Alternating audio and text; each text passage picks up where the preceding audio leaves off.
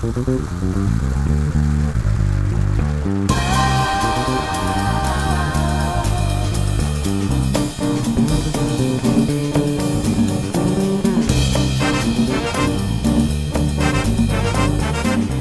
Royal, Friday Late Night Talk.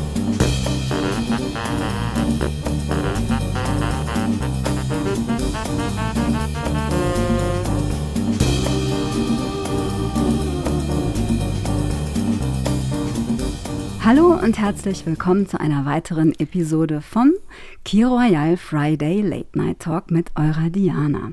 Ich freue mich, dass ihr wieder dabei seid und ich freue mich ganz besonders über meinen Gast, den ich heute hier bei mir begrüßen darf. Eine ganz, ganz tolle Frau. Wundervoll, attraktiv, tough geradeaus und äh, ich liebe ihre Posts. Ähm, es ist eine Paar- und Sexualtherapeutin aus Leidenschaft, in eigener Praxis tätig im wunderschönen Berlin-Charlottenburg, in ganz wunderschönen Praxisräumen. Sie war ehemals auch Moderatorin, ist Coach, zertifizierte Hypnosetherapeutin, hat schon sehr viele Experteninterviews im TV-Bereich, Radio- und Printmedien gegeben und sie hat sich auf sämtlichen Social-Media-Kanälen spezialisiert, nicht nur auf das Thema Paar- und Sexualtherapie, was sie vornehmlich in ihren Praxisräumen anbietet, sondern auch ähm, bezüglich eines besonderen Themas, was mich und meine Zuhörerschaft sehr interessiert hat, nämlich das Thema Bindungsstile. Es wird also heute ganz viel um das Thema Beziehungen gehen, um das Thema unterschiedliche Bindungsstile. Was gibt es da für welche? Wie zeigt sich das dann in der Realität? Wie ist das, wenn verschiedene Bindungsstile aufeinandertreffen? Woher kommt das eigentlich? Und wie kann man damit umgehen? Und da bin ich sehr, sehr froh, dass ich diese tolle Frau am Start habe, die mir da und euch auch ganz viel Aufklärung und Lösungsvorschläge anbieten kann. Herzlich willkommen, liebe Birgit Feest. Hallo Diana. Hallo. Ich freue mich auch hier zu sein. Ja, mich freut mich, das freut mich wirklich ganz besonders, denn ähm, ich bin ein ganz großer Fan. Also die, die liebe Birgit Feest ist da sehr aktiv. Man kann mal auf ihrer Internetseite vorbeischauen, das werde ich auch noch verlinken. Das ist www.effektive-paartherapie.de und auf Instagram unter sichere.bindungen. Ganz Beziehungen. Ganz stimmt. Korrekt, korrigiere mich. Beziehungen. Sichere Punkt. Beziehungen.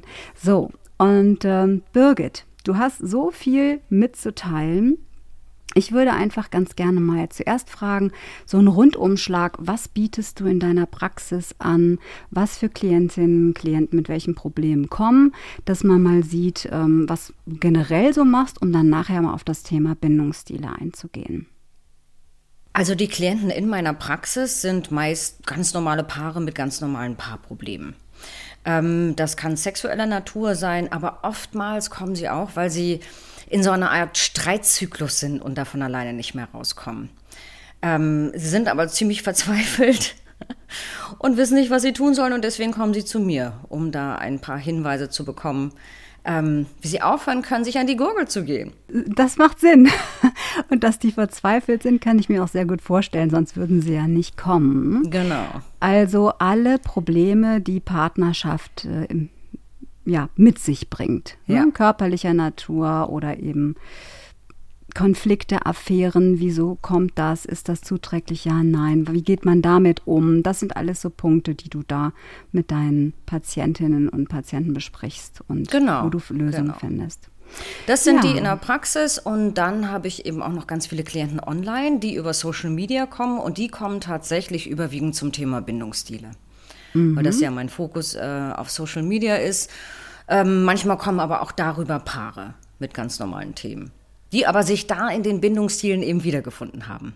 Man kann bei dir ja auch online ähm, Termine buchen, ne? habe ich Genau. gesehen. Also für alle, die jetzt nicht aus Berlin kommen oder in der Nähe von Berlin wohnen und sich mal bei dir Rat holen möchten, die könnten sich dann auch online Termin bei dir vereinbaren. Die meisten, die über Social Media kommen, sind nicht aus Berlin. Mit denen mache ich tatsächlich Online-Sessions. Ah, okay. Ja, Birgit, das Thema Bindungsstile hat mich da sehr fasziniert auf deiner Seite. Vielleicht, ähm, also ich habe mir da ja jetzt nur laienhaft so ein bisschen was angelesen, womit ich mich beschäftigt habe. Es ist klar, ne, dass es da Ängstliche gibt, Vermeider gibt, Desorganisierte, den kannte ich bisher noch gar nicht. Und dann geht es natürlich um Commitment, es geht um Verlustangst, Beziehungsdynamiken und einfach darum, dass man es oftmals mit emotional unverfügbaren Personen zu tun hat. Ja.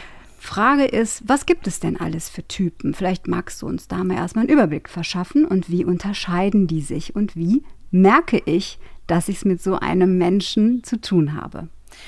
Also es gibt natürlich erstmal den sicheren Bindungsstil.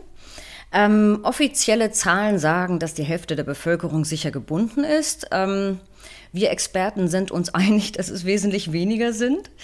Die sicher gebundenen ähm, die zeichnen sich dadurch aus, dass sie im Prinzip, also um das mal ganz grob zu sagen, äh, die, sie kommen aus einem Elternhaus, wo sie sichere Bindung erfahren haben. Das heißt, die Eltern waren ziemlich konsistent in, in ihren Bemühungen, haben die Bedürfnisse erfüllt, ähm, haben Grenzen akzeptiert, etc. etc.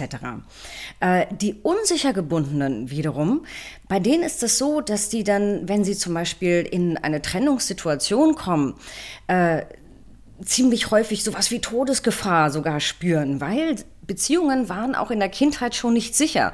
Und das Kind konnte ja nicht sagen mit fünf, ach, Mama und Papa, ne, das geht nicht mit uns, ich pack jetzt mal meine Koffer und gehe. Das ging nicht. Ja, und insofern mussten sie in dieser Situation ausharren. Heutzutage als Erwachsene müssen sie das nicht. Sie könnten gehen, aber sie haben diese Gefühle von damals, dass, die, dass diese Bindung nicht gekappt werden darf. Und deswegen hängen sie oftmals daran. Das sind aber tatsächlich eher die ängstlich gebundenen. Die haben oftmals in der Kindheit ähm, ambivalente Erfahrung gemacht. Also die Eltern waren mal so und mal so und sie konnten sich nie sicher sein, ist das jetzt eine sichere Bindung oder nicht. Und die ängstlich gebundenen, äh, die zeichnen sich dadurch aus, dass sie sehr viel Angst in der Beziehung haben. Angst, die Bindung zu verlieren. Und deswegen haben die ständig diese Themen im Kopf. Also gerade wenn es ein bisschen unsicherer wird, dann können die an nichts anderes mehr denken. Obsessive Gedanken an diese Bindung und wie sie die erhalten können. Denn oftmals denken sie auch, sie sind schuld. Äh, wenn sie sich nur selber verändern, dann haben sie es unter Kontrolle. Ja, dann kann das wieder was werden. Und ähm, deswegen sind sie oftmals auch People-Pleaser. Also das sind diejenigen, die dann alles recht machen wollen, damit der andere ja nicht diese Bindung verlieren will. Mhm. Und ähm, dass das natürlich oftmals nicht funktionieren kann, das ist auch klar, weil die dadurch auch äh, sehr schwer nur Be Bedürfnisse äußern können und Grenzen setzen können. Leider. Das, also ich kenne das selbst, so ein People-Pleaser-Typ bin ich. Ja, das kennen viele, wirklich viele. Ja, und das ist wirklich so, dass man dann vielleicht seine Standards sehr runterschraubt äh, und die Bedürfnisse nicht äußert oder die Grenzen nicht setzt und sehr viel mitmacht oder hinnimmt, einfach nur vielleicht aus einer gewissen Verlustangst heraus oder immer aus noch der glaubt, Verlustangst man kann genau. was umreißen, ne? ein Ruder ja. rumreißen, was verändern oder so. Aber ja, also nur leider geraten die Ängstlichen sehr häufig an die Bindungsängstler. Also die Ängstlichen haben Verlustangst und die Bindungsängstler sind die Vermeidenden. Ähm, auch die haben natürlich traumatische Erfahrungen in der Kindheit gemacht, mussten sehr früh Verantwortung übernehmen, oftmals auch früher, als es eigentlich für ein Kind gut war, ähm, und haben oftmals auch gelernt, sich alleine zu regulieren in der Isolation mit sich zu regulieren. Die Ängstlichen haben gelernt, sie brauchen die Kommunikation, sie brauchen ja die Bindung, um ihr Nervensystem zu regulieren. Die Vermeider aber nicht. Das heißt, die vermeiden, sobald da irgendwie Konflikte entstehen könnten oder die, die Bindung zu nahe ist, dann hauen sie ab. Mhm. um sich dann selber regulieren zu können. Nur das wissen sie natürlich nicht bewusst. Ne? Die haben einfach nur so ein deaktivierendes Gefühl und entziehen sich der Bindung, was natürlich für den Ängstlichen sehr toxisch ist. Denn wenn die ja. wiederkommen, dann, dann fühlt sich das natürlich ganz toll an und gehen die wieder weg, fühlt sich das ganz fürchterlich an. Das ist also ein ständiges Auf und Ab. Es wird dann wieder Dopamin im Gehirn gebildet, wenn die Vermeider wieder da sind und wenn sie wieder weggehen, dann ist es wieder ein Tief. Und dieses Auf und Ab, das ist das, was sich für den Ängstlichen dann auch wirklich so furchtbar anfühlt. Mm, ja, es ist sehr kräftezehrend und äh, zermürbend, äh, da der ängstlich Gebundene sich ja immer darum bemüht, das aufrecht zu erhalten und es auch einfach nicht verstehen genau. oder nachvollziehen kann. Ne? Genau. Also wenn dann der Vermeider, wenn ich das richtig verstanden habe, so eine Art Fluchtinstinkt hat, wenn es zu ja. intim wird, wenn es ja. zu nah wird, dann haut der ab, weil er es einfach nicht verkraften kann. Es ist ihm dann too much und er braucht dann also das ist wie dieses so, lass mich nicht allein, aber allein geht es mir besser. Äh, eigentlich wollen die das ja, glaube ich, gar nicht und äh, kommen aber nicht damit klar, wenn es irgendwie zu, zu close wird. Und emotionale Regulation findet dann in der, in der Einsamkeit statt. Und, genau, und der andere braucht dann den Austausch, die Nähe. Was ja. ist denn los? Das Gespräch, ähm, ne, das klärende Gespräch und das braucht ja. der Vermeider dann nicht. Genau. Mhm. Während die sicher gebundenen sich halt sicher fühlen in der Beziehung, fühlen sich beide, die Ängstlichen und die Vermeidenden, eben nicht sicher in der Beziehung. Und die Vermeider, sobald es zu nah wird, könnten sie ja verletzt werden. Und das wollen sie vermeiden. Unbewusst alles natürlich, ne? Weil die denken ja nicht, oh, ich könnte jetzt verletzt werden, also hau ich mal ab. Sondern mhm. die deaktivieren sich quasi und hauen dann ab, um sich zu regulieren, aus der Angst heraus dann verletzt zu werden. Und deswegen haben sie eben diese Bindungsangst und tauchen dann aber wieder auf in dem Moment, wo sie sich reguliert haben und wieder genügend Kraft haben, sich dann dieser für sie bedrohlichen eventuellen Nähe oder so aussetzen zu können. Genau. Man muss natürlich auch bedenken, dass es von 0 bis 100 alle gibt. Es gibt die, die sind ein bisschen vermeiden und es sind die, es gibt die, die sind so vermeiden, dass sie gar keine Beziehung erst eingehen. Mhm. Also, mhm. und das sind mehr Menschen, als man so ohnehin meint, ja. Also es gibt wirklich einige, die haben niemals in ihrem Leben wirklich eine Beziehung. So stark sind die vermeidend. Mhm. Und dann gibt es die, die haben durchaus Beziehungen, brauchen aber eben sehr, sehr viel Raum in der Beziehung ähm, und äh, kommen dann tatsächlich immer wieder und es ist gar nicht so stark vermeidendes Verhalten. Aber es gibt mhm. die, die dann tatsächlich auch sagen, oh, ich hab, ich bin doch nicht verliebt in dich und wir können durchaus weitermachen hier, ne? also sozusagen ein Situationship ohne ohne äh, wirkliches Commitment. Das, das, können wir machen. Das müsste aber dann auch so kommuniziert werden. Ne? Ja, das, das wäre ja durchaus denkbar, aber oftmals wird es eben ja nicht kommuniziert. Und das Gegenüber steht dann so ein bisschen blöd da und denkt sich, was ist jetzt eigentlich los? Also warum dieses ja. On, Off, Up und, und nah und ranziehen und wegstoßen und da sein und wieder nicht. Ne? Das, das ist ja sehr schwer zu verstehen. Es wird aber häufig sogar kommuniziert. Es gibt viele Vermeider, die sagen das dann genau so, dass sie quasi die Gefühle verloren haben und ähm, dass es für eine Beziehung nicht reicht. Aber die machen trotzdem weiter. Also die wollen tatsächlich eigentlich eine Beziehung leben, aber die lesen sozusagen dem anderen die Rechte vor. Hier, das sind meine Bestimmungen. So können wir weitermachen. So läuft's. Ne? So läuft's und nicht anders. Und das heißt, wenn du dann deine Bedürfnisse äußerst, ne, ich hab dir ja gesagt, ich will nicht. Also, ne, ich habe dir die Rechte ja vorgelesen, du hast ja gar nichts zu melden. Und das ist natürlich schwierig, weil der Ängstliche, weil er ja ängstlich ist, denkt, oh, ich habe was falsch gemacht, das muss ja. an mir liegen. Und ja. wenn ich mich nur so richtig bemühe, dann wird er wiederkommen.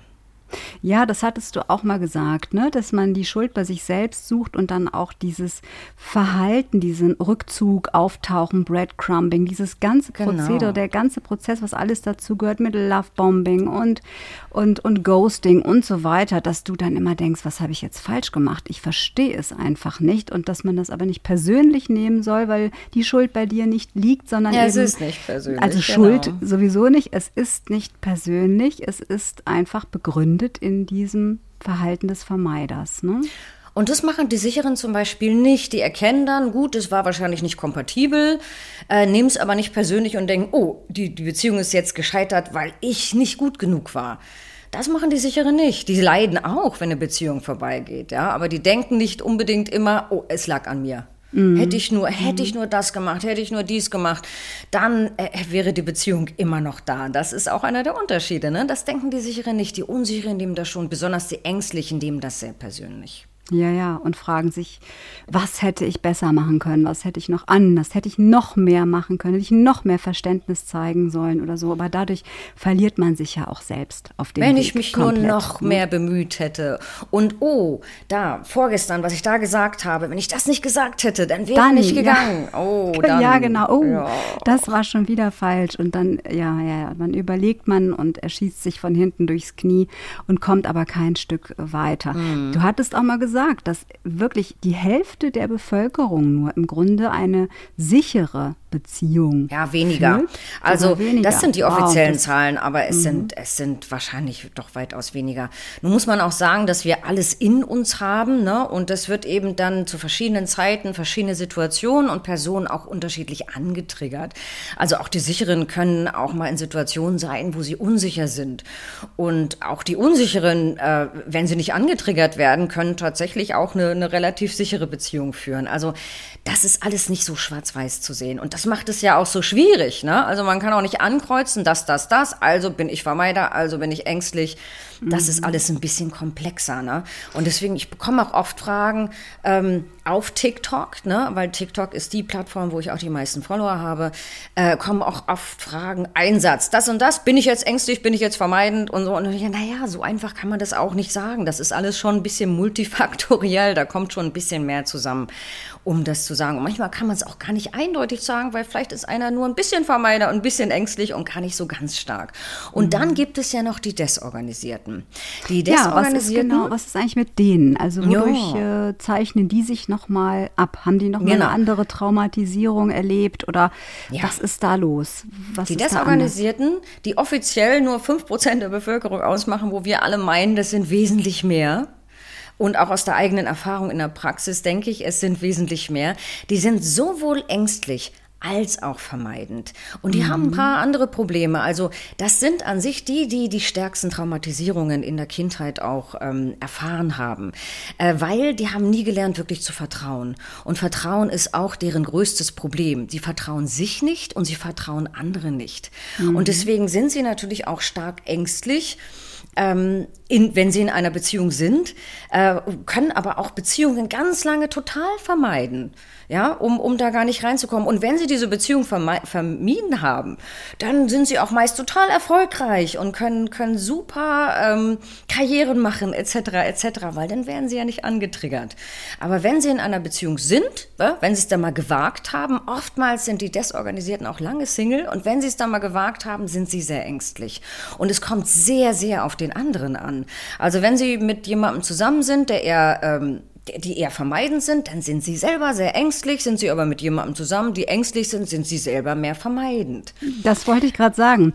Das wäre ja dann eigentlich so die Worst Combination, wenn ein desorganisierter Typ mit einem ängstlichen zusammengerät. Ne? Denn dann, dann switcht das quasi. Dann wird der Vermeider selber wieder oder wird getriggert durch den Ängstlichen und wird dann. Ja. schnell wieder zum Vermeider. Wird schnell wieder zum Vermeider. Das ist also eine ganz starke Dynamik. Aber nochmal zu diesen Gründen, ne? wenn du, du sagtest auch mal, es gibt so einmalige, ja, einmalige Traumatisierungserlebnisse oder eben auch so Entwicklungstraumata, die da ursächlich für sind. Wo ist da jetzt genauso der Unterschied zu, zu sehen, dass sich sowas entwickeln kann überhaupt? Das sind die häufigsten der Entwicklungstraumata. Dann haben sich die Eltern während der ganzen Kindheit eher so verhalten. Okay. Oder die ersten Bezugspersonen. Das heißt, die waren dann oftmals nicht da, wenn man sie brauchte. Ähm, ne, das Kind musste sich einfach ständig regulieren. Das heißt, von außen kann man sagen, ach, na ja, so schlimm war meine Kindheit ja nicht. Aber es kommt darauf an, wie das Kind das empfunden hat. Weil das Kind war ja 100% abhängig von den Eltern. Das kann sich ja noch gar nicht alleine regulieren.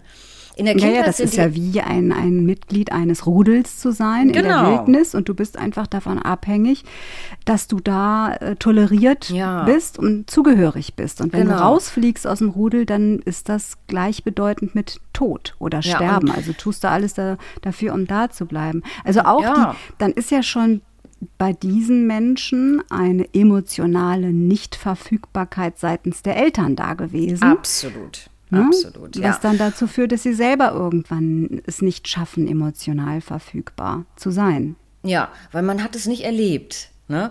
Und ähm, was auch noch sehr wichtig ist, ist zu wissen, dass ein Fünfjähriger, wenn der, der Fünfjährige merkt auch schon, oh, da stimmt irgendwas nicht. Ne? Na, meine Bedürfnisse werden nicht erfüllt und meine Grenzen werden überschritten oder meine Eltern sind nicht da für mich. Das merkt der Fünfjährige schon.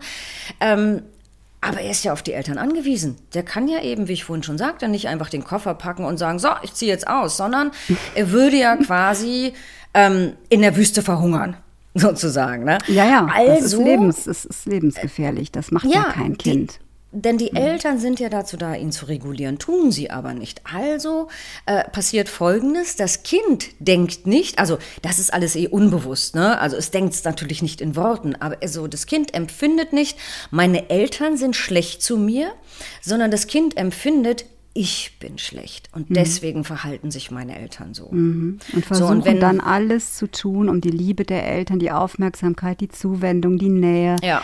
ne, zu, zu erlangen, was genau. dann oftmals vergeblich bleibt ja. und dann müssen ja. sie sich selbst regulieren, so, und, beruhigen. Und wenn mhm. denn das Kind denkt, ich bin schuld, ne, ich bin schlecht, und ähm, es wird dann langsam älter und es wird erwachsen und hat daran eben nicht gearbeitet, was die meisten ja nicht tun, weil sich dessen gar nicht bewusst sind. Dann haben sie diesen Glaubenssatz natürlich eben auch in Beziehungen. Also ich und, kann gar nicht genügen und deswegen mm. vermeide ich es überhaupt lieber, mich auf irgendwas einzulassen, ja. weil ich bin ja gar nicht in der Lage, diese Verantwortung zu tragen oder dem gerecht werden zu können oder eben wieder die Angst, äh, stehen gelassen zu werden, verlassen zu werden, verletzt zu werden und dann wieder zu leiden. Also dann lieber gar nicht erst machen, ne? sich gar genau. nicht erst genau. einlassen. Aber genau. es ist doch sehr, sehr schade. Also ich finde es jetzt sowohl für einen Menschen, der von so einem ja, man kann jetzt nicht sagen, Bindungsstil betroffen ist, weil das ist ja kein Krankheitsbild, aber der, der sowas mit sich bringt von seinem Wesen her und auch den Partner, also die andere Seite ne, mhm. ne, dieser Partnerschaft, für beide ist es ja sehr traurig und dramatisch, weil beide wollen ja eigentlich, oder sagen wir mal, wir alle Menschen sehnen uns ja eigentlich nach Bindung. Das ist, ja. glaube ich, ganz natürlich. Ne? Ja. Ein natürlicher Wunsch und dann kommt man sich dadurch so ins Gehege und es klappt hinten und vorne nicht und wird ein einziges äh, Herumgehampele und ein Gestruggle und am Ende sind alle doch unglücklich. Also das wäre auch interessant zu wissen, gibt es da Wege raus? Also gibt es da Möglichkeiten, an sich zu arbeiten oder schaffe ich es, so einen Menschen zu überzeugen, dass er mir vertrauen kann, dass er sich einlassen kann, dass er nicht verletzt werden wird oder ist sowas vergebene Liebesmüh? Was kann der Betroffene selber tun? Das wären auch noch so Fragen, die ich später nochmal gerne ähm, mit dir besprechen würde. Also es mhm. gibt natürlich auch, es gibt auf jeden Fall Mittel und Wege, da was zu tun. Und das Erste ist, sich überhaupt erstmal bewusst zu werden, was da überhaupt vor sich geht. Also sich darüber bewusst zu werden, was habe ich denn für ein Bindungsstil, was habe ich denn vielleicht für Glaubenssätze ähm, und, und sich selber besser kennenzulernen, weil die unsicher Gebundenen haben auch kein gutes Selbstvertrauen. Und um Selbstvertrauen aufzubauen, muss man sich ja selber vertrauen können. Und dafür muss man sich selber erstmal kennenlernen. Und je besser man sich kennt, äh, desto mehr Selbstvertrauen kann man entwickeln. Und was man auf jeden Fall auch wissen sollte, ist, dass oftmals so ein Glaubenssatz von den Ängstlichen ist, ich bin nicht okay und du bist okay. Die Vermeider wiederum, die haben eher so ein Ich bin okay, aber du bist nicht okay. und, und, die Desorgan ja, und die Desorganisierten haben Ich bin nicht okay und du auch nicht. Oh, ja, das, und das ist dann ist, der Worst Case. Ja, ja, und das ist dieses fehlende Vertrauen. Ne? Und deswegen haben die ähm, die Desorganisierten natürlich auch das, das schwerste Päckchen zu tragen. Und deswegen haben die auch noch ein, ein großes Problem, nämlich die fehlende Emotionsregulierung. Das sind auch die, die am explosivsten im Endeffekt sind und auch sehr schnell dann austicken können und wirklich richtig heftig streiten und richtig in die Luft gehen. So, mhm. und da gibt es natürlich für all diese Sachen Mittel und Wege, was man dagegen tun kann. Und ähm, also ich erkläre das immer gerne so, es, es, gibt etwas, das nennt sich Internal Family Systems. Das ist eine Therapieform, eine systemische Therapieform und das erklärt es schon mal ganz gut. Also wir haben die traumatisierten Anteile. Das sind so, so die, kleine, die fünfjährige Birgit oder die zehnjährige oder auch das Baby, was eben als Kind Traumatisierungen erlitten hat. Ähm, oder auch schlechte Erfahrungen gemacht hat. Ne? Man muss es nicht immer gleich Trauma nennen. Also man kann es auch einfach nur, Bedürfnisse wurden nicht erfüllt so, ne, das Baby wurde schreien gelassen, wurde nicht hochgenommen und konnte sich so natürlich nicht regulieren. Oder äh, zum Beispiel in meiner Generation war es so, dass, dass Eltern nicht mit ins Krankenhaus durften, wenn die Kinder krank waren mhm. und im mhm. Krankenhaus waren. Also das, mir ging das so, ne? Also ich mhm. habe mir die mhm. Seele aus dem Leib geschrien und meine Mutter durfte nicht zu mir. Ja, da konnte ja. sie nichts dafür, aber das wusste ich als, als äh, Einjährige natürlich nicht. Ne? Nein, also, nein, das stimmt. Mann, die ja. Operation und du lagst da allein. Ne? Ja, Deine Eltern genau. durften nicht dazukommen und du ja, hast dann schon Panik ganz, bekommen. ganz schlimme Erfahrung fürs Kind. Also da gibt es so ganz viele innere Anteile, die wirklich diese schlimmen Erfahrungen gemacht haben. Und die sind sozusagen wie ähm, das, das, die, die nennen wir die Verbannten. Die sind wie hinter einem Vorhang, weil wir wollen natürlich nicht, dass sie uns im Alltag ständig mit negativen Gefühlen überfluten. Und dafür sorgen dann die inneren Manager. Ne, so, am, so während des normalen Tages, wenn wir nicht angetriggert werden, dann können wir ein ganz glückliches, normales Leben führen. So, dann kann es aber eben passieren, dass wir in einer Beziehung sind und dort werden genau diese Verbanden ständig angetriggert. Ja, und, und was wenn sind ich, so Trigger, wenn ich fragen darf? Also was triggert ja, die, die, so ein? Die Vermeidung zum Beispiel. Ne? Also wenn mhm. ich ja ein sehr starkes Bindungssystem habe, das heißt, ich möchte unbedingt die Bindung, weil ich brauche die Bindung, um es sicher zu fühlen. Also die Ängstlichen. Und der Vermeider zieht Leine. Der haut einfach ab. Der möchte nicht kommunizieren. Oh weh, das ist natürlich etwas, was mich dann total antriggert. Da der Albtraum für den, für den Ängstlichen. Ja, Und was ist der Trigger? Der Trigger für den Vermeider hin im Zu viel Gegensatz Nähe. ist dann, genau, also macht man Druck, will man mehr Nähe, ist der Vermeider. Sich Fott. vereinnahmt zu fühlen. Ja, zum Beispiel. Okay. Sich mhm. total vereinnahmt zu fühlen. Ich habe überhaupt gar keine, gar keine Luft zum Atmen. Das ist ein großer Trigger für den Vermeider. So, und da kommt dann, da wird natürlich total dieses, dieses verbannte Teil dann getriggert. So, und in dem Moment bin ich die Fünfjährige, mhm. die diese Verletzung mhm. er, erlitten hat. Ich bin mhm. sie und ich fühle mich genau wie sie. Und die Fünfjährige hatte natürlich auch keine guten Strategien, um da rauszukommen. Ja, und wenn ich da total angetriggert werde und bin die Fünfjährige, dann habe ich auch als Erwachsener keine Strategien, da rauszukommen und so. Und was wir lernen können, tatsächlich ist für die Fünfjährige zu sprechen. Was braucht die Fünfjährige dann? Und es der Fünfjährigen auch selber zu geben, diese Fünfjährige nachzubeeltern und sich um sie zu kümmern und auch die Bedürfnisse selber zu verstehen. Was habe ich denn für Bedürfnisse? Wo kommen sie her? Und was kann ich tun? Mhm. Und das ist quasi eben so, so ein bisschen das Nachbeeltern dieser Teile. Und Therapie ist auch dafür da, genau das zu tun. Also mich besser kennenzulernen, was habe ich denn für traumatisierte Anteile oder Anteile, die halt in mir sind und wo die Bedürfnisse nie gesehen wurden und wo ich auch selber diese Bedürfnisse nicht gesehen mhm. habe. Und wenn ich das verstehe, das ist schon mal ein ganz, ganz großer Schritt.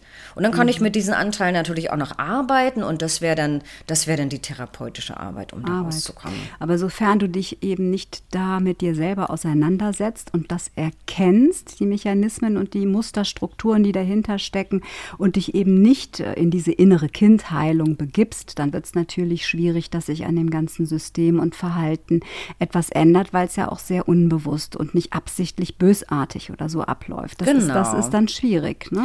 Ja, also, also dieses, hm. es ist ja nicht jeder extrem stark traumatisiert. Ne? Also das, das mhm. will ich gar nicht sagen, weil es gibt ja von bis. Und für mhm. manche reichen auch einfach ähm, die Erkenntnis zu haben, was passiert hier und Strategien zu finden, was mache ich denn stattdessen.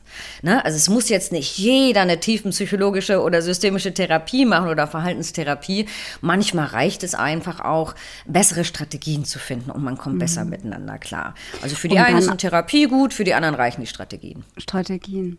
Ja, und dann vielleicht auch zu sagen, okay, ich habe das jetzt für mich erkannt, ich habe das jetzt verstanden, es ist nicht leicht, aber sich dann auch vielleicht mal zu wagen, über den eigenen Schatten zu springen und zu sagen, ich wage mich jetzt mal in eine Bindung und schaue mal oder mache mich auch mal verletzlich, ne?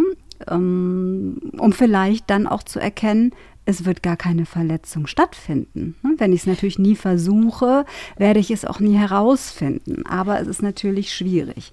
Ja, und, aber selbst äh, wenn eine Verletzung stattfindet, äh, ist das an sich trotzdem nicht schlimm, weil im Endeffekt kann ich, kann ich es dann letztendlich auch in einer Bindung nur heilen, weil es war ja eine Bindungsverletzung.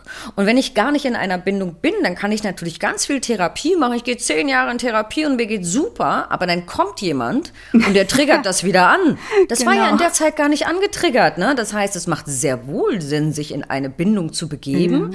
sich verletzlich zu machen und eventuell auch verletzt zu werden, aber durch diese Verletzung dann auch was zu lernen. Und zu wachsen. Und dann, ne? ja, und zu wachsen und, ja, alles andere und das dann auch eher eine Trockenübung. Ne? Also wenn ich ja, das genau. Ganze mache, ohne in der Beziehung zu sein, dann ist es quasi nur Theorie und eine Trockenübung. Ja. Aber du weißt dann nicht, wie ist es in der Realität und kannst dann eben auch nicht über dich hinauswachsen oder, oder diese Ängste verlieren. Und äh, ja, ja und also, wenn wenn es sehr mhm. starke Verletzungen sind und man ist dann in Therapie, dann kann man natürlich während die Verletzung stattfinden mit dem Therapeuten das aufarbeiten. Also das macht dann durchaus Sinn, das dann, dann beides zu machen. Ne? Aber es ist tatsächlich eher eine Trockenübung. Nützt natürlich auch was, ja, daran zu arbeiten, wenn man gerade keine hat. Ja, also das will ich damit nicht sagen. Das nützt total was. Aber dann letztendlich die Umsetzung, die kommt dann tatsächlich in einer Beziehung. Nur durch die Beziehung Bindung. selbst. Also wer wer da nicht bereit ist, sich einzulassen, wird dann auch nicht weiterkommen, leider. Ne? Das, mhm. das ist dann so. Tja, und es ist, finde ich, und das war auch so eine Frage, die mir gestellt wurde im Vorfeld an, an unsere äh, Sendung heute, dass es eben, wie du auch eben äh, schon eben eingangs schon sagtest, es gibt Mischformen. Ne? Es gibt nicht den klassischen Vermeider, nicht den klassischen Ängstlichen, nicht den klassischen Desorganisierten und auch sicherlich nicht das klassisch sichere, sondern so fließende Übergänge. Und das macht es natürlich unfassbar schwer. Also abgesehen davon, dass viele gesagt haben, Mensch, Diana, wie kann das denn sein, dass ich das erst so spät merke? Also du verliebst dich ja in einen Menschen. Ne? So, du verliebst dich ja nicht in seinen Bindungsstil oder so. Das lernst du ja erst peu à peu kennen und ähm, merkst dann nur, uh, irgendwas stimmt da nicht. Früher war das auch gar nicht klassifiziert und früher gab es gar nicht diese, diese Begriffe dafür. Das war ja so ein, so ein Fischen im Trüben. Da hast du nur gedacht, naja, der oder die ist irgendwie komisch oder ein bisschen verschroben oder hat nicht mehr alle Tassen im Schrank oder sowas. Das war es dann aber auch. Jetzt wird ja viel mehr ergründet, was ist dahinter, woher kommt kommt es? Ne? Wie kann man es kategorisieren? Aber warum erkennt man das oft erst so spät? Ist das, weil die Personen sehr gut schauspielern können? Oder also dir was vormachen, sich selbst was vormachen?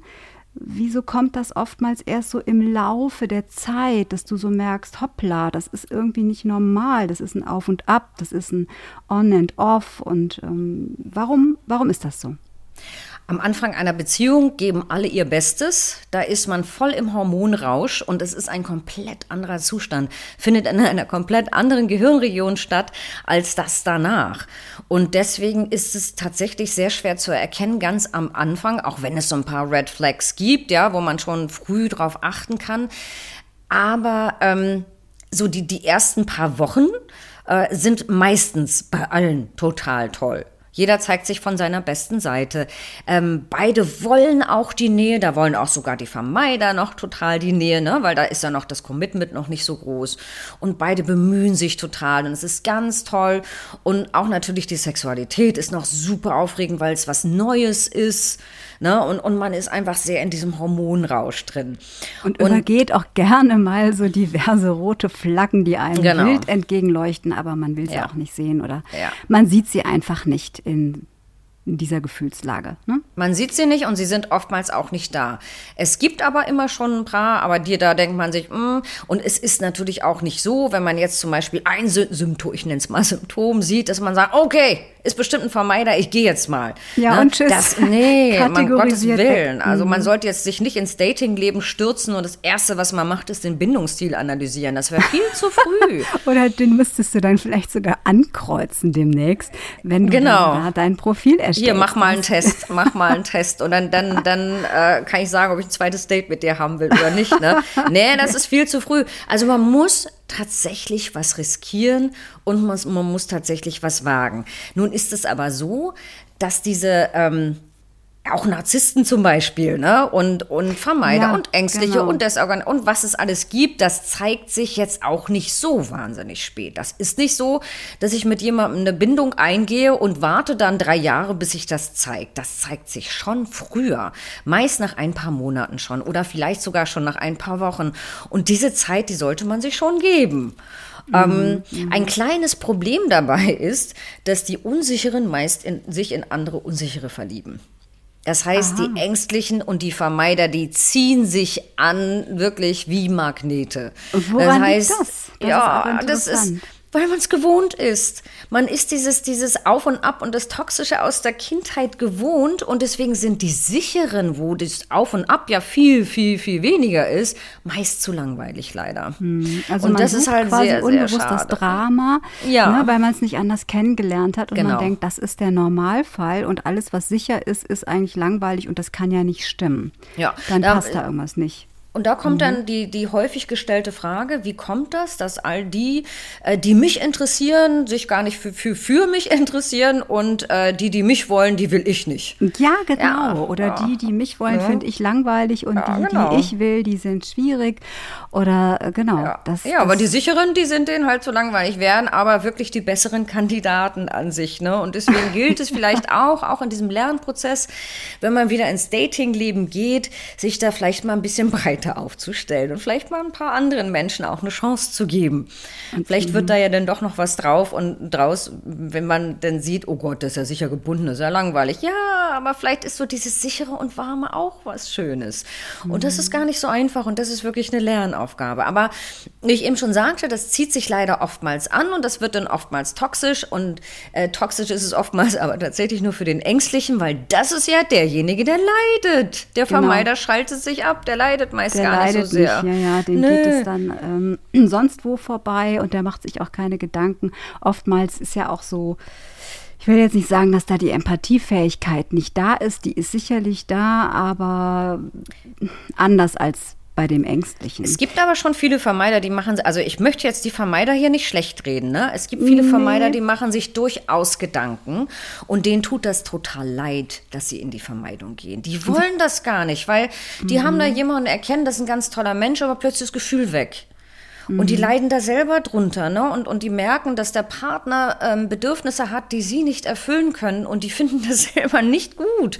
Also die gibt es auch, ne? Also es ist nicht so, dass alle Vermeider Narzissten sind. Überhaupt nicht. Das ist nicht dasselbe. Und Das, ich wäre nämlich die nächste klarstellen. Frage, genau. Das wäre nämlich die nächste Frage. Wie grenze ich das ab? Also woher weiß ich jetzt, ähm, was ist der Unterschied zwischen einem Vermeider und einem Narzissten? So ganz konkret ähm, in den unterschiedlichen Lebensbereichen, dass ich das ganz klar abstecken kann. Oder aber so ganz gängig äh, Begriffe, ganz gängige Begriffe im Moment sind ja auch dieses Bad Boy, Fuck Boy, keine Ahnung. Du kannst ja sogar Kurse belegen. Erschreckenderweise habe ich festgestellt, wie du dich quasi ausbilden lassen kannst, wie du sowas wirst. Ja? Ich finde es traurig.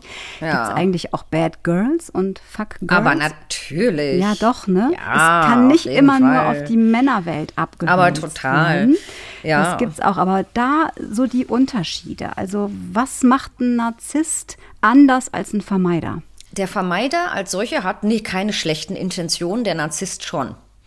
Der Mhm. Narzisst ist mir dann nicht unbedingt, der will nicht mein Bestes und das ist beim Vermeider, der jetzt, also es gibt natürlich narzisstische Vermeider, da habe ich dann beides zusammen, ja Oh klar. Gott. ähm, aber der Vermeider per se, der, der will mir nichts Böses. Ja, und der leidet auch darunter, wenn, wenn er sieht, dass es mir schlecht geht, wenn ich ängstlich bin. Ähm, und der Narzisst nicht. Also der, der, der he- erhebt sich selber, der hat ja auch kein gutes Selbstwertgefühl, ne? Und er he- erhebt sich selber, indem er andere erniedrigt. Das muss ein Vermeider nicht machen. Das macht nur ein Vermeider, wenn er auch gleichzeitig Narzisst ist. Aber es gibt viele Vermeider, denen es halt leid tut, dass, dass äh, er oder sie, ne? Also weil es gibt weibliche und männliche Vermeider. Ähm, und denen tut es leid, dass sie die Bedürfnisse des anderen nicht befriedigen können. Also deswegen, es gibt von bis, ne? Und deswegen ist es manchmal auch gar nicht so einfach abzugrenzen, weil wenn man sieht, der Vermeider, der zieht sich zurück, braucht seinen Raum, kann man manchmal denken, boah, was für ein Narzisst. Aber nee, der braucht einfach seinen Raum. Ne? Das, das muss jetzt gar keine narzisstische Absicht sein. Und der Narzisst, der, dem ist es dann egal, dass du darunter leidest. Ja, ich glaube, der Narzisst hat da auch, ähm, der hat eben diese Empathiefähigkeit nicht, ja. so wirklich. Der arbeitet sehr stark mit Manipulation, ganz bewusst ja. aber, also bösartig bewusst, ähm, um an seine Ziele zu kommen, was auch immer, jetzt Sexualität oder ähm, vielleicht Anerkennung, ne, so ein hm. bisschen Ego-Boost ja. oder so, dass man das eben braucht, Aufmerksamkeit. Und das ist so ein bewusstes Ranziehen, Wegstoßen, so kalkuliert. Ne? Aber Und ich würde auch der nicht Vermeider wahrscheinlich nicht. Mm, genau, genau. Der manipuliert nicht. Aber ich würde auch jetzt nicht mal behaupten, dass der Vermeider unbedingt eine fehlende Empathiefähigkeit hat. Weil der braucht der ja einfach seinen. Nee, ich dachte gerade, der, der, der eher der mhm. Narzisst. So, ne? Der Narzisst das, schon, genau. Der Vermeider nicht unbedingt. Ähm, und Empathiefähigkeit ist aber tatsächlich etwas, was man gar nicht so richtig zuordnen kann. Es gibt auch sicher Gebundene, die wenig Empathie haben. Mhm. Das ist nochmal ein bisschen was anderes. Das kann natürlich korrelieren, ja. Also ich meine, es gibt ängstliche Narzissten, es gibt ähm, empathielose Vermeider, es gibt empathielose äh, sicher gebundene. Deswegen sage ich ja, das ist nicht immer alles so so leicht, ne? Und zu, zu sagen, so hier ist Checklist und wenn das alles stimmt, dann bist du das und dann bist du das. Ähm, es gibt wirklich, wir, wir sind alle irgendwie Mischform von allem, aber es mhm. gibt eben Tendenzen in die eine Richtung oder in eine andere Richtung. Es gibt welche, die sind halt so extrem, dass die schon echt sehr in die 90-prozentige Richtung gehen und wo es einfach super offensichtlich ist. Mhm. Ich finde es eben nur schwer, wenn du dich in so einen Menschen verliebst, mit dem du dann solche Erfahrungen machst dann zu verstehen, was ist da jetzt eigentlich los? Ne? Ist das ein ja. Vermeider? Ist das ein Narzisst? Ist das ein Arschloch? Ist, will der Sehr mich schwer. abziehen? Mhm. Ist das Verarschung? Kann der sich nicht kommunizieren? Würde der gerne, kann aber nicht so. Und dann strauchelst du da ja rum, ja. oftmals über Monate oder sogar noch länger und kannst dann auch nicht loslassen, weil du versuchst zu verstehen und du versuchst auch darauf einzugehen, das zu berücksichtigen, das Verständnis zu zeigen und zu sagen, okay, ich habe dich verstanden, was brauchst du von mir und nichtsdestotrotz kommst du nicht weiter. Wann ist der Punkt gekommen, Birgit, wo du sagen würdest, da ist Feierabend, da sollte man aussteigen? Es Was gibt ja Paare, die sind nicht kompatibel dann einfach, weil die extrem unterschiedliche Bedürfnisse haben. Das heißt, Extremvermeider mit extrem Ängstlichen sind meist tatsächlich nicht kompatibel. Die werden nicht unbedingt glücklich zusammen, wenn die wirklich sehr starke extreme Formen haben. Man kann sagen, die Ängstlichen sollten lernen, das ist eins der allerwichtigsten Sachen, Bedürfnisse zu äußern und Grenzen zu setzen. Und äh, wenn sie das tun und der Vermeider ist einfach überhaupt nicht gewillt, die Bedürfnisse zu erfüllen, sprich, der darf sich ja zurückziehen, der darf auch seinen Raum haben, aber er muss dann zurückkommen, um auch in Kommunikation zu gehen und auch äh, mit dem Ängstlichen zu zu kommunizieren, ja, und auch ein bisschen mehr Nähe zu geben und also im Prinzip Bedürfnisse auch zu erfüllen. Und er muss auch gewillt sein, Grenzen zu akzeptieren. So, mhm. und mhm. nicht nur der, der Vermeider, ne, sondern alle. Das gilt insgesamt für Beziehungen natürlich. Ich äußere Grenzen, ich äußere Bedürfnisse und äh, ideal ist es, äh, wenn, wenn beide sagen können, okay, das ist mein Bedürfnis und ah, okay, ich verstehe, das ist dein Bedürfnis. Ich sehe, ne, hier gibt es vielleicht so ein Gap. Lass uns gemeinsam nach einer Lösung finden. Mhm. Wenn ich aber sage, das hier ist mein Bedürfnis und der andere, egal, ob jetzt ängstlich vermeiden, sicher oder sonst was sagt, ist, ist mir egal, dass das dein Bedürfnis ist, ist nicht, ja, oder ist mir egal, dass es eine Grenze von dir ist, mache ich trotzdem, dann ist es Zeit zu gehen.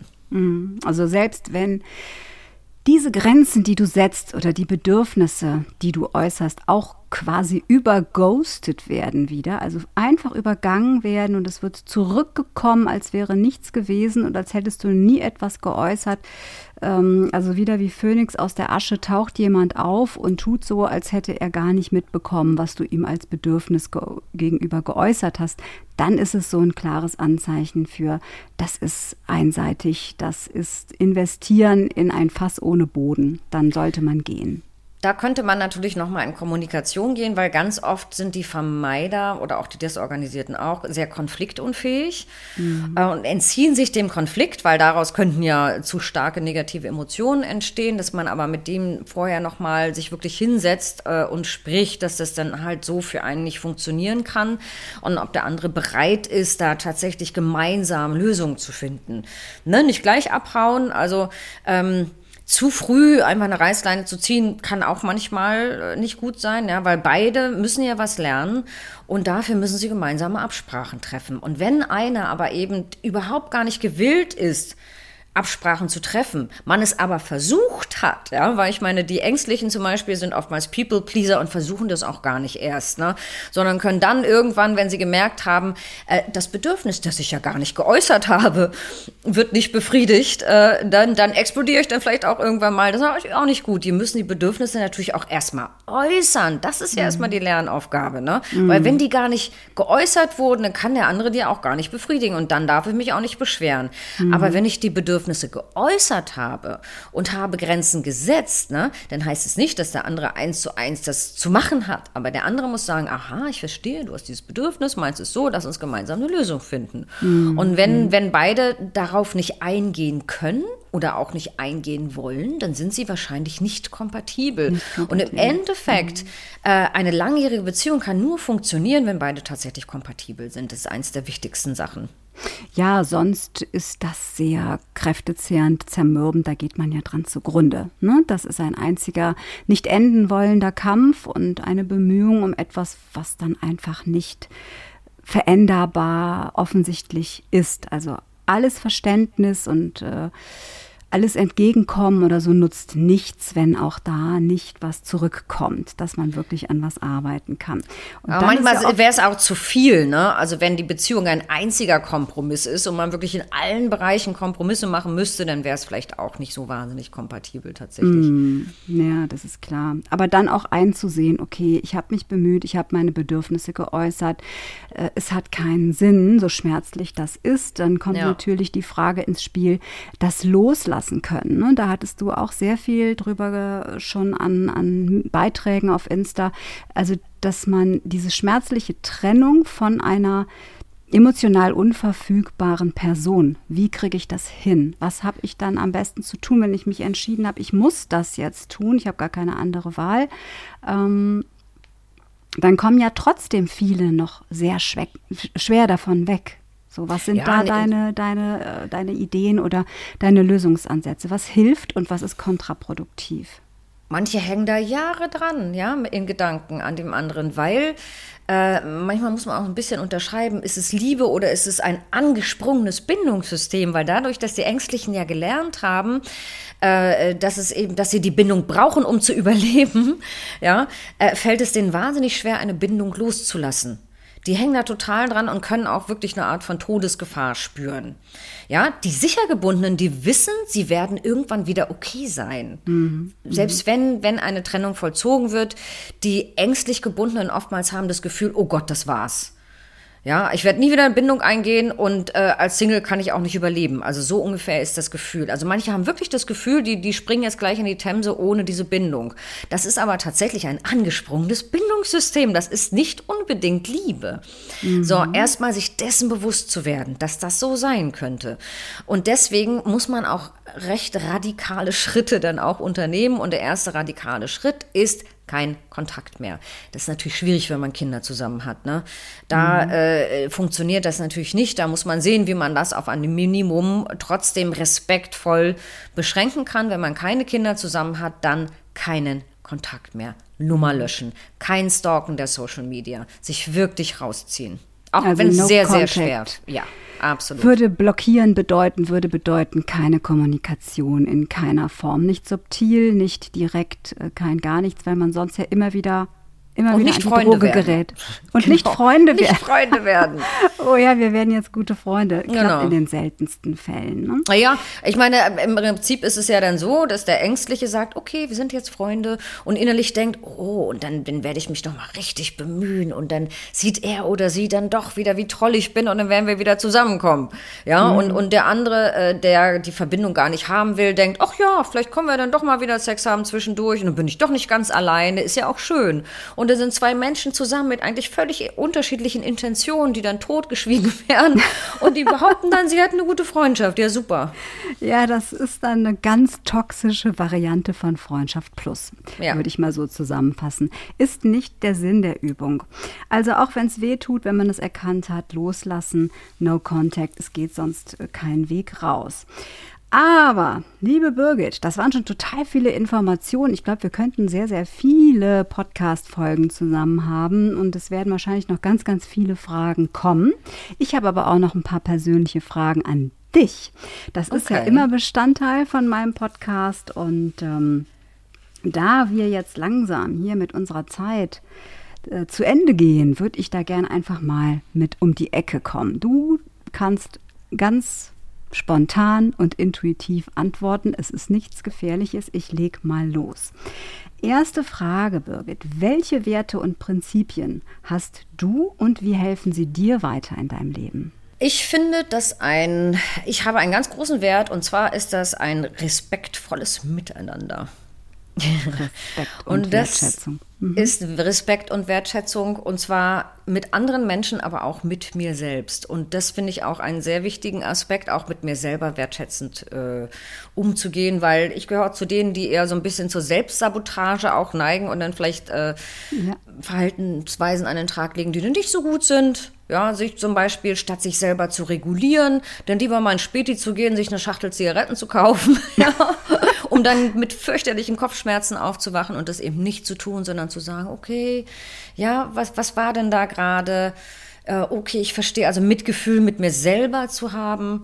Selbstfürsorge und, und- und, und genau, und, und das wäre auch noch ein anderer Wert, dieses Mitgefühl, ne? Also sowohl mit mir selber als auch mit anderen. Ich, auch wenn andere sich irgendwie auf ihre Art und Weise verhalten, man weiß nie, was dahinter steckt und was da passiert ist, ja, dass sie sich so verhalten. Und erstmal mit Mitgefühl ran zu gehen. Das heißt nicht, dass ich alles mit mir gefallen lasse, natürlich, ne? aber äh, erstmal tatsächlich mit mir selber und mit anderen Menschen auch echt Mitgefühl zu zeigen, um dann zu gucken, ah, okay, das steckt dahinter und dann kann man mal noch weitersehen. Mhm, Okay.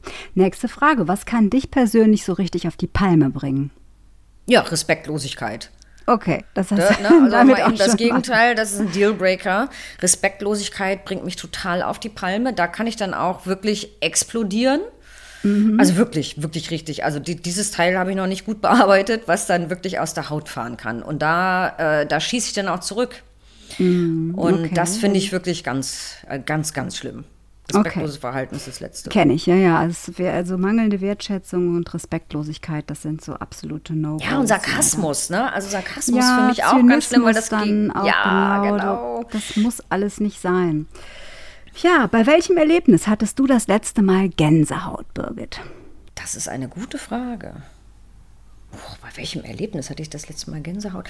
Ich habe tatsächlich manchmal Gänsehaut beim, beim Lesen der Kommentare von meinen Videos. Ich meine, das klingt jetzt irgendwie platt, ja, aber ähm, gerade auf TikTok gibt es sehr, sehr viele Kommentare, die tatsächlich wertschätzend sind. Und, und, oh, und, und dieses Video hat mir mehr geholfen als ein Jahr Therapie und vielen Dank für deine Videos, die hilft und so weiter etc. Also tatsächlich, wo mir Wertschätzung gegeben wird für das, was ich tue.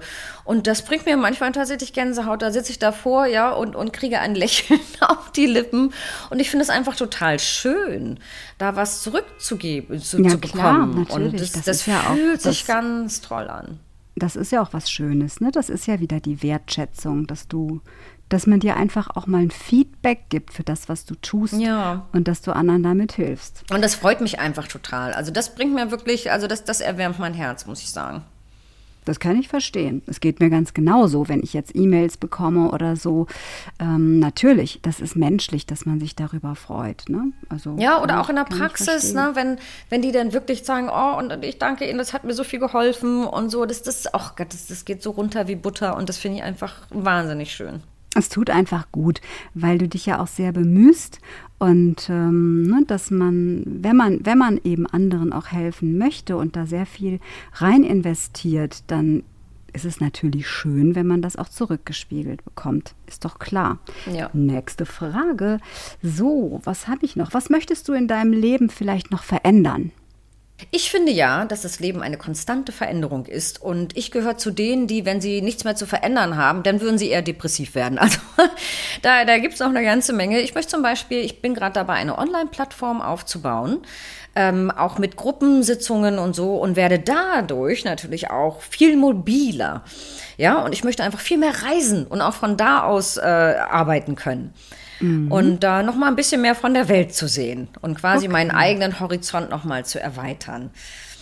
Schöne Idee. Also das heißt, du machst deinen Job, aber du bist flexibler, du bist freier, mobiler unterwegs. Ja, wie zum Beispiel, also mein Plan ist, den, den Januar äh, auf Bali zu verbringen und von da aus zu arbeiten. Ich komme mit. Meditation, ja, so, mach mal Meditationskurs und essen du auch von Bali aus. Ja, genau. ich bin dabei. Birgit, was hast du in letzter Zeit noch Neues über dich gelernt? Hast du irgendwas Ganz rausgefunden, wie du tickst? Ja, Wahnsinn. Total viel, weil mein ähm, TikTok-Kanal, ich sage jetzt TikTok und nicht Instagram, weil auf TikTok eben die meisten Videos von mir eben auch kommen. Ne? Ich habe ein Video pro Tag und es ist Selbsttherapie. Mhm. Das ist wirklich ja. Selbsttherapie. Insofern lerne ich jeden Tag dazu, indem ich einfach auch meine Videos mache. Und ich lerne auch immer mehr quasi auch auf meine eigene Intuition zu hören. Also ich merke das immer mehr, äh, wenn ich dann eben auch Einzelsessions habe oder äh, Paar-Sessions, dass ich Sachen sage, wo ich denke, oh, das war aber gechannelt. und schreibe schreib dann mal kurz auf, was ich gerade gesagt habe. Dachte, oh ja, von wem kam das denn jetzt? Ja, und ähm, alles, was andere betrifft, also meine Klienten betrifft mich ja auch irgendwie. Klar, ja, die Themen, ja, die hier besprochen werden, ne, da habt ihr, ja. das, ist ja, das hat ja auch was mit mir zu tun. Das ist, das kann ich für einen Podcast nur zurückgeben. Es ist eine, eine Lebenserfahrung. Es ist eine Reise, es ist eine einfach eine Persönlichkeitsentwicklung. Man lernt total viel über sich selbst durch den Austausch mit anderen und reflektiert nochmal ganz anders. Mhm. Das, deswegen ist es ein totales Privileg, das machen zu dürfen, weil im Prinzip hat es ja immer mit mir zu tun. Ja, jedes Video hat irgendwie auch mit mir zu tun. Ähm, und, und deswegen finde ich das ganz toll, ja. Und wenn andere sich da dann auch wieder erkennen, weil ja, wie gesagt, das, das Erkennen, was, was da abgeht, das ist ja schon mal der erste Schritt, das ist ja schon mal total wichtig.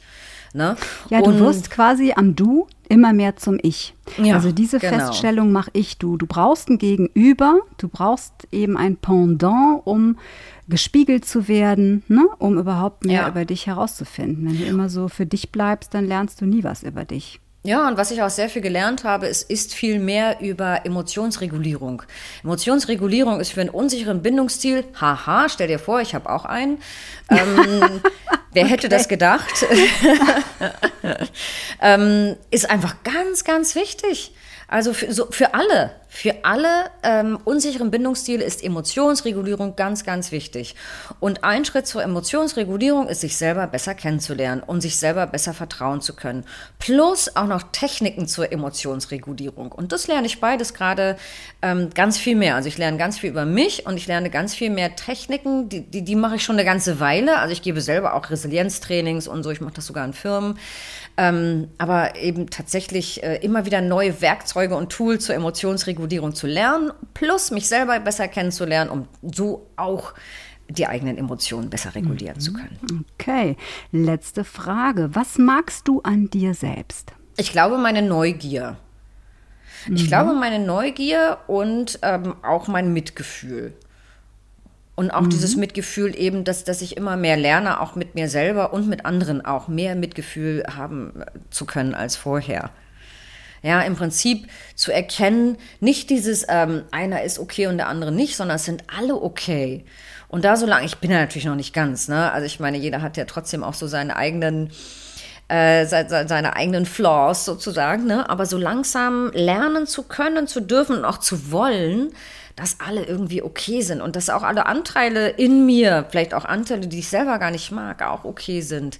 Mhm. Ähm, und die annehmen zu können und zu wollen und, und da wirklich Fortschritte akzeptieren zu können, das mag ich schon an mir. Mhm. Weil ich denke mal, das war auch so eine Frage und du meintest nicht, oh, meine Haare oder. Die durchaus genau. natürlich schön sind. Du bist eine wunderschöne, sehr attraktive, tolle Ach, Frau, gar keine Frage, aber natürlich das äh, hättest du jetzt auch sagen können, wäre in Ordnung gewesen, aber das ist natürlich noch umso schöner, wenn es dann eben um so innerliche Sachen geht. Ich bin da übrigens ganz bei dir. Grundsätzlich finde ich auch, es gibt nicht böse oder, oder gut oder schlecht. Es gibt auch sowieso nie die Frage von Schuld. Auch nicht jetzt nochmal ja. so zusammenfassenderweise, was diese ganzen Bindungsstile und sowas angeht, die Dynamiken. Da kann man nicht sagen, äh, das ist ein Arsch oder der macht's genau. richtig oder so. Es, es ist halt so, entweder es passt oder es passt nicht. Warum auch immer. Ne? Auch und wenn man ungehalten werden kann, manchmal, wenn einem der Kragen platzt und es tut einem hernach dann leid, wenn man irgendwas gesagt hat. Das kommt ja nur aus der eigenen Verletzung heraus oder aus dem eigenen Ich verstehe es nicht heraus. Grundsätzlich, genau. aber es kann ja keiner was dafür, dass er so ist, wie er ist. Ne? Und trotzdem eben zu lernen, ähm, sich selbst zu vertrauen, dann, wenn es angebracht ist, auch Nein sagen zu können. Wenn es angebracht ist, dann auch gehen zu können und zu mhm. wissen, ähm, nee, ich, ich kann zwar alles verstehen, aber ich muss nicht alles akzeptieren. Und ab einer bestimmten Zeit, ab einer bestimmten Stelle kann ich dann auch sagen, du darfst so sein, aber nicht mehr mit mir. Ja, dass man eine gewisse Toleranzgrenze zwar hat, aber wenn die erreicht ist, dann auch zu sagen, Boundaries. Boundaries wird auch ein Thema meiner nächsten Folgen sein. Wie setze ich Grenzen? Ja, Wie ganz, ganz wichtiges das? Thema. Liebeskummer und damit umzugehen wird ein Thema sein. Also es wird ganz viel um Beziehung gehen. Erstmal an dieser Stelle, jetzt haben wir es doch nicht ganz geschafft, die Stunde einzuhalten, weil es einfach zu interessant war. Ich Aber danke fast. dir auf jeden Fall ganz, ganz herzlich, dass du heute bei mir zu Gast warst. Ich habe ganz, ganz viel gelernt und ich hoffe, die Zuhörerinnen und Zuhörer da draußen auch. Also wenn ihr da Fragen habt an die liebe Birgit, dann schaut mal vorbei auf Instagram, auf TikTok, auf YouTube oder eben auf ihrer, auf ihrer Webseite. Ich werde das noch verlinken auf Spotify und ähm, ich hätte auch durchaus Interesse und Lust, bei dir mal so ein Online-Coaching zu machen, denn ich denke auch ich als eher unsicherer Mensch, was da so Bindungsstile angeht, könnte da noch echt viel lernen. Birgit, ganz lieben Dank an dich und euch draußen wünsche ich natürlich wie immer am Freitagabend noch einen schönen Abend, eine, eine gute Nacht, ein gutes Wochenende. Und ich hoffe, ihr habt was mitnehmen können. Und ich freue mich, wenn ihr nächstes Mal wieder dabei seid bei Key Royal Friday Late Night Talk. Bis dahin, macht's gut, eure Diana.